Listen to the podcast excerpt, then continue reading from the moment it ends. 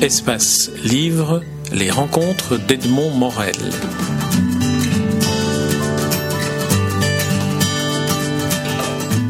Gérard Lézère, nous nous rencontrons dans le cadre du Festival interculturel du conte du Québec à Montréal, dont c'est la 13e édition en cette année 2015. Alors je suis heureux et curieux de vous rencontrer parce que vous cumulez plusieurs compétences qui vont nous éclairer sur euh, nos investigations sur le conte. Vous êtes historien, vous êtes folkloriste et vous êtes conteur.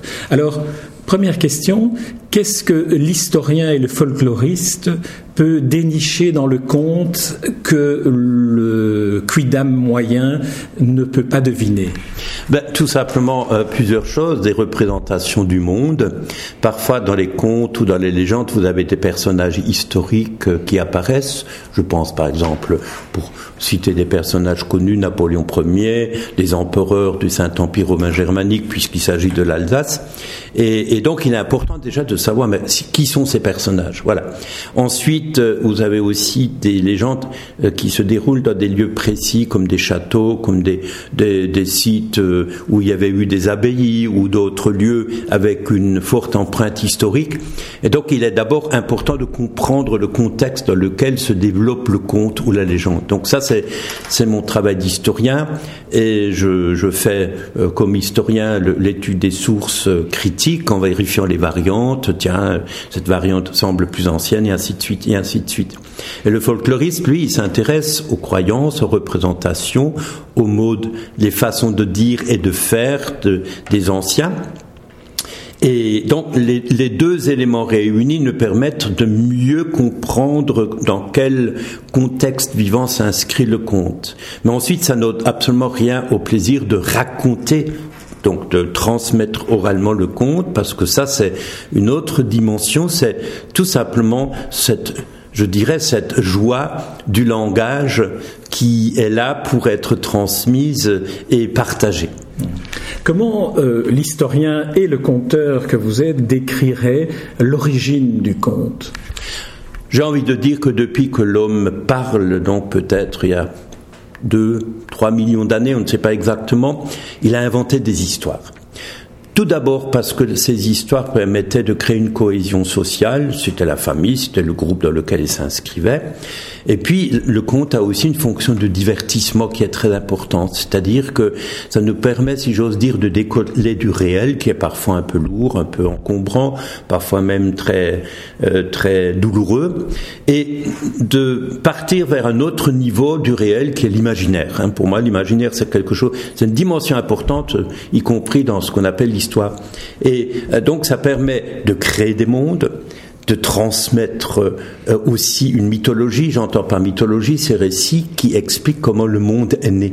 Tiens, pourquoi tel animal a telle couleur? Pourquoi il a telle dent? Et beaucoup de récits racontent ce genre de choses. Donc c'est important de, le savoir. Et puis euh, c'est une manière aussi de, de passer du temps d'une manière agréable. Quand on est dans une caverne, on est à peu près protégé euh, des agresseurs, les fauves et ainsi de suite, parce qu'il y a le feu et eux ils connaissent pas le feu, donc ils ont peur on a du temps, beaucoup de temps. Et donc on peut raconter des histoires. Et ces histoires, elles permettent aussi d'appréhender le monde, de l'interpréter et de finalement de, euh, de, de, trouver sa place d'humain dans ce monde qui de toute façon est absolument indifférent à notre présence, mais de lui donner sens et signification. En, vous écoutant, et notamment une des, une des origines que vous donnez du conte, qui est la volonté de s'interroger sur euh, l'origine des choses, l'origine des êtres, est-ce qu'on ne peut pas craindre aujourd'hui que, dans l'état actuel de la science et de la connaissance objective que nous avons, le conte n'a plus sa raison d'être? Je ne crois pas parce qu'il reste une part de mystère et que l'homme a besoin de rêver, non seulement de connaître le monde scientifiquement, c'est euh, ça c'est important, bien sûr, il y a des avancées absolument fulgurantes dans ce domaine, mais il a aussi besoin de rêver le monde, parce que euh, l'être humain, il a aussi un monde intérieur, c'est ça qui est passionnant. Il y a le monde extérieur, appelons ça le réel d'une façon générale, mais il a aussi un monde intérieur parce que le langage, il ne sert pas seulement à communiquer, il ne sert pas seulement à échanger, mais il sert aussi à communiquer avec soi. Hein. nous avons ce dialogue intérieur constant. cette parole intérieure qui nous relie à nous-mêmes. Et, le, le conte, pour moi, il se situe entre ces deux niveaux, c'est-à-dire le niveau euh, de, de l'explication du réel, même si elle est symbolique dans le cas du conte ou des mythes, et puis de l'autre côté, il y a cette, ce dialogue intérieur constant que nous menons pendant toute notre vie, je dirais entre nous-mêmes et nous-mêmes, qui est très important. Et le conte, il se glisse dans cet interstice entre les deux. C'est-à-dire, il fait partie du monde extérieur parce que c'est une parole qui vient du dehors, un conteur ou quelqu'un qui récite, mais en même temps, euh, il fait partie du monde intérieur parce qu'à partir du moment où nos oreilles écoutent, captivent ce qui est dit par le conteur, quel qu'il soit, eh bien, le récit extérieur devient un monde intérieur. Et c'est ça que je trouve absolument fascinant dans le conte. Alors j'aimerais euh, vous, vous, proposer une autre, une autre hypothèse. On dit parfois que ce qui distingue l'homme de l'animal, c'est la capacité qu'il a de raconter des histoires, on vient d'en parler, de rire, on n'en a pas encore parlé, mais ça fait partie de ça, et aussi le fait qu'il sait qu'il va mourir, ce qui pose la question de la spiritualité, mais aussi de l'imaginaire. Comment est-ce que cette hypothèse pourrait vous faire réagir? Ben, Vous avez tout à fait raison. Je crois que quand l'homme, euh, l'homme, tout homme, quel qu'il soit, vous, moi, euh, se pose ces questions à un moment donné. Pourquoi est-ce que je suis vivant? Je découvre que je vis, ok, mais il y a cette immensité de l'univers. Il y a ce questionnement, qu'est-ce qu'il y a avant la vie? Est-ce que j'existais avant ou sous quelle forme? On sait qu'on va mourir, euh, on le repousse le plus tard possible, mais autour de nous, il y a des personnes aimées qui meurent, donc euh, on n'y échappe pas. Et il y a cette grande interrogation qui habite l'homme depuis le début, eh bien, c'est qu'est-ce qui se passe après la mort? Est-ce qu'il y a une vie après la mort? Est-ce qu'il n'y en a pas? Là, on peut avoir toutes les positions. Et je crois que c'est cette sorte d'interrogation de base qui est fondamentale. Euh, les philosophes grecs disaient que la philosophie est née de l'étonnement, c'est-à-dire pourquoi le monde et comment est-ce qu'il s'organise. Et j'ai envie de dire que le conte, bah, il a aussi cette fonction de d'apporter une sorte de baume sur l'âme de l'être humain qui sait qu'il est mortel, euh, pour lui permettre, euh, j'ai envie de dire, de goûter plus pleinement à la vie. Pour moi, ça c'est aussi une des fonctions importantes. C'est une très très belle, très très belle description de, cette fonction. J'aimerais qu'on continue un peu sur ce, sur ce terrain-là. Donc, euh, l'homme sait qu'il va mourir à ces interrogations philosophiques-là. Par ailleurs, la religion, la spiritualité existe aussi. Est-ce que le conte est ce qui a nourri la construction du spirituel? Euh, je pense, euh, je voudrais évoquer encore une fois la fonction fondamentale, primordiale, primordiale pardon, de, de ce qu'on appelle le mythe au sens euh, réel, enfin strict scientifique du terme, c'est-à-dire une parole qui a pour fonction de dire comment le monde est né et comment le monde est construit, c'est-à-dire pourquoi ce monde est à la fois extraordinairement chaotique et extraordinairement cohérent. Voilà. Et le, le conte, à mon avis, est un des éléments qui progressivement s'est détaché du mythe pour devenir, si j'ose dire, autonome. C'est Michel Denoc hier soir, à la fin de son spectacle, qui disait oui, on dit que les contes sont là pour être crus en réalité sont là pour être mangés. C'est magnifique comme formule parce que manger, c'est les intérioriser, c'est les ingérer, c'est en faire une partie de soi. Et donc le conte est devenu autonome par rapport au mythe. Il peut s'intégrer bien sûr dans le discours religieux, que ce soit dans la Bible ou dans d'autres, je pense, aux grands textes euh, de l'Inde sacrée ou de la Perse ancienne. Enfin, tous les peuples du monde ont leurs grands textes sacrés. Ça, c'est une des fonctions mais le conte, il a aussi cette, cette fonction de relier effectivement tous les éléments euh, du vivant à travers le langage. Donc, pour moi, le conte est aussi une réponse symbolique à la fois à, à cet univers extraordinaire dans lequel nous nous inscrivons, nous sommes si petits, mais de l'autre côté aussi devant cette angoisse fondamentale qui constitue l'homme, qui est cet homme confronté à la mort. Il ne sait pas ce que c'est, puisque nous ne pouvons pas le dire. Une fois que nous sommes morts, nous ne pouvons plus le dire. C'est le philosophe grec qui le disait. Mais d'être là, d'être debout devant cette inquiétude et en même temps de, de comment dire, de, rêver le monde à travers le conte. Alors maintenant, Gérard Lézère, j'aimerais qu'on s'intéresse à vous en tant que conteur. Parce qu'avec tout ce que vous venez de nous dire, toute cette euh, connaissance, euh, euh, toute cette science que vous avez de ce qu'est le conte, de ses origines, lorsque vous-même êtes sur scène ou devant un public et que vous comptez, dans quel état d'esprit êtes-vous? Est-ce que êtes-vous Est-ce que c'est une sorte de, de transe d'être conteur? Alors, je crois que le thème transe est très juste. C'est une, je dirais, une mini-transe, dans le sens que il y a plusieurs écueils à, franchir. Le premier, c'est la peur. C'est-à-dire, est-ce que je serai à la hauteur? Est-ce que je suis...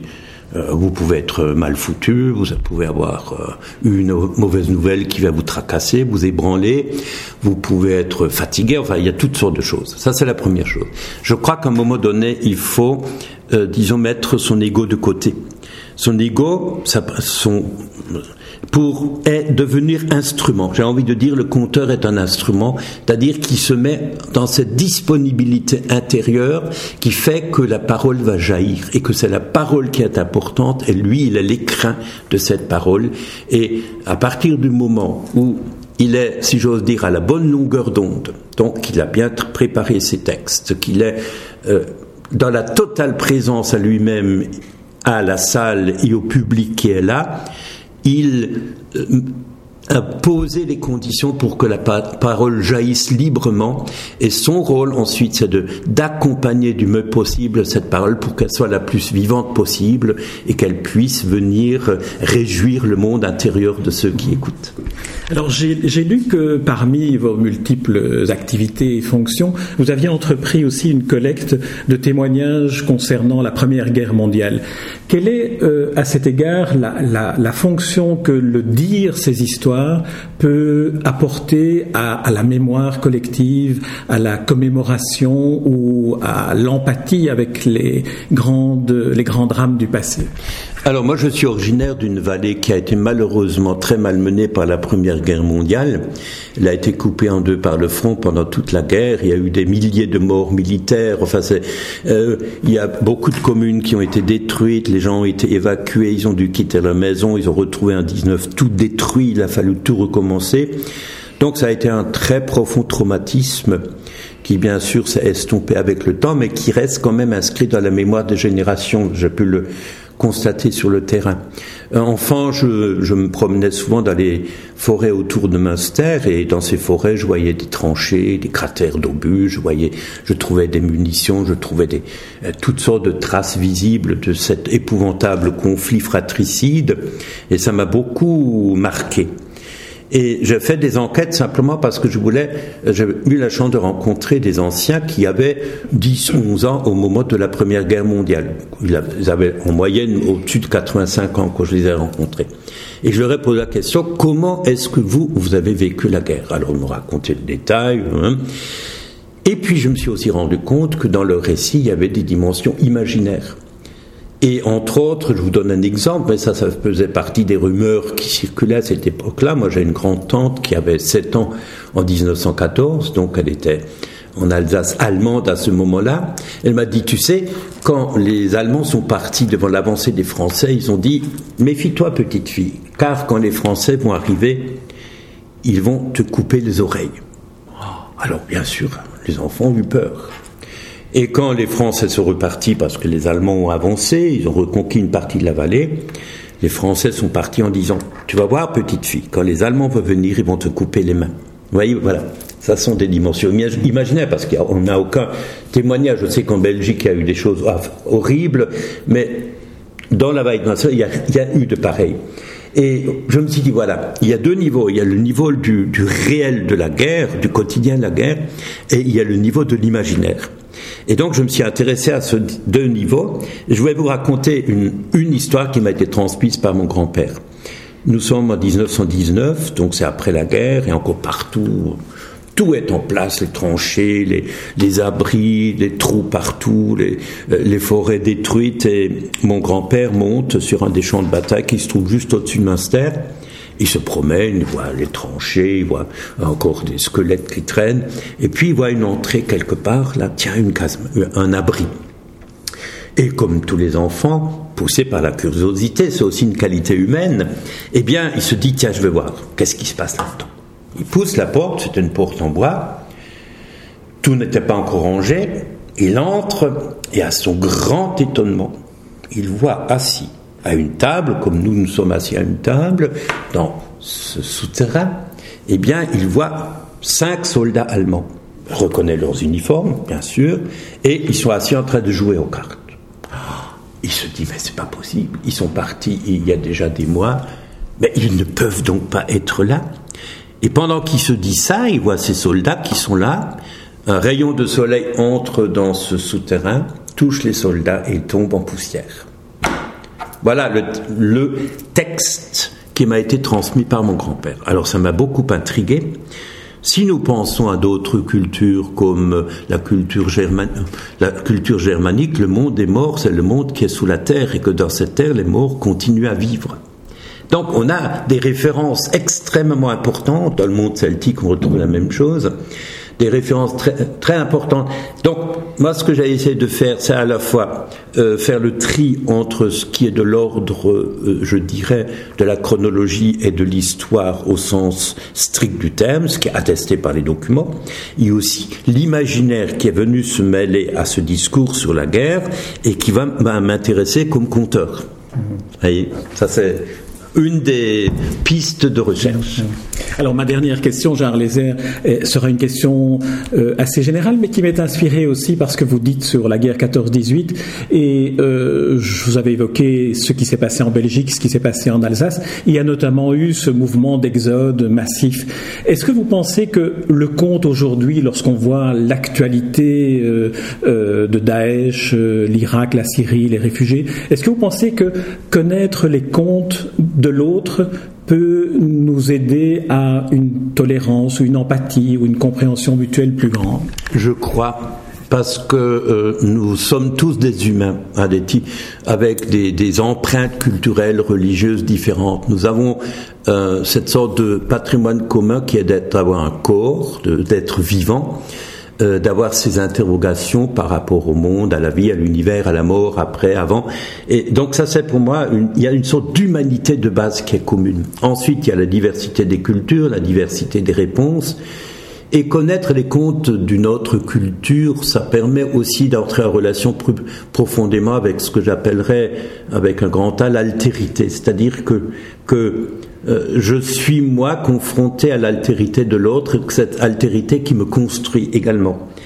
Et connaître les contes, les mythes, les légendes d'un autre pays, moi j'en raffole quand je voyage, j'achète toujours un livre de la région où je suis ou du pays pour les lire et je constate souvent les similitudes dans la différence. Il y a les mêmes thèmes qui reviennent.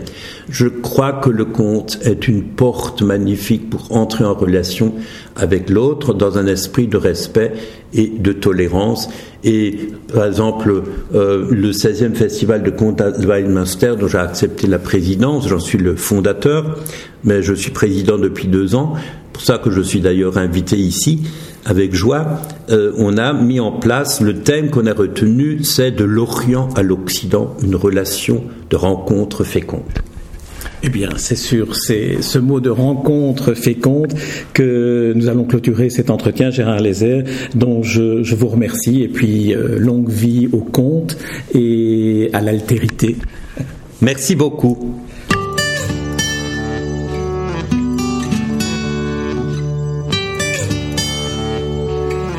Espace Livre, les rencontres d'Edmond Morel.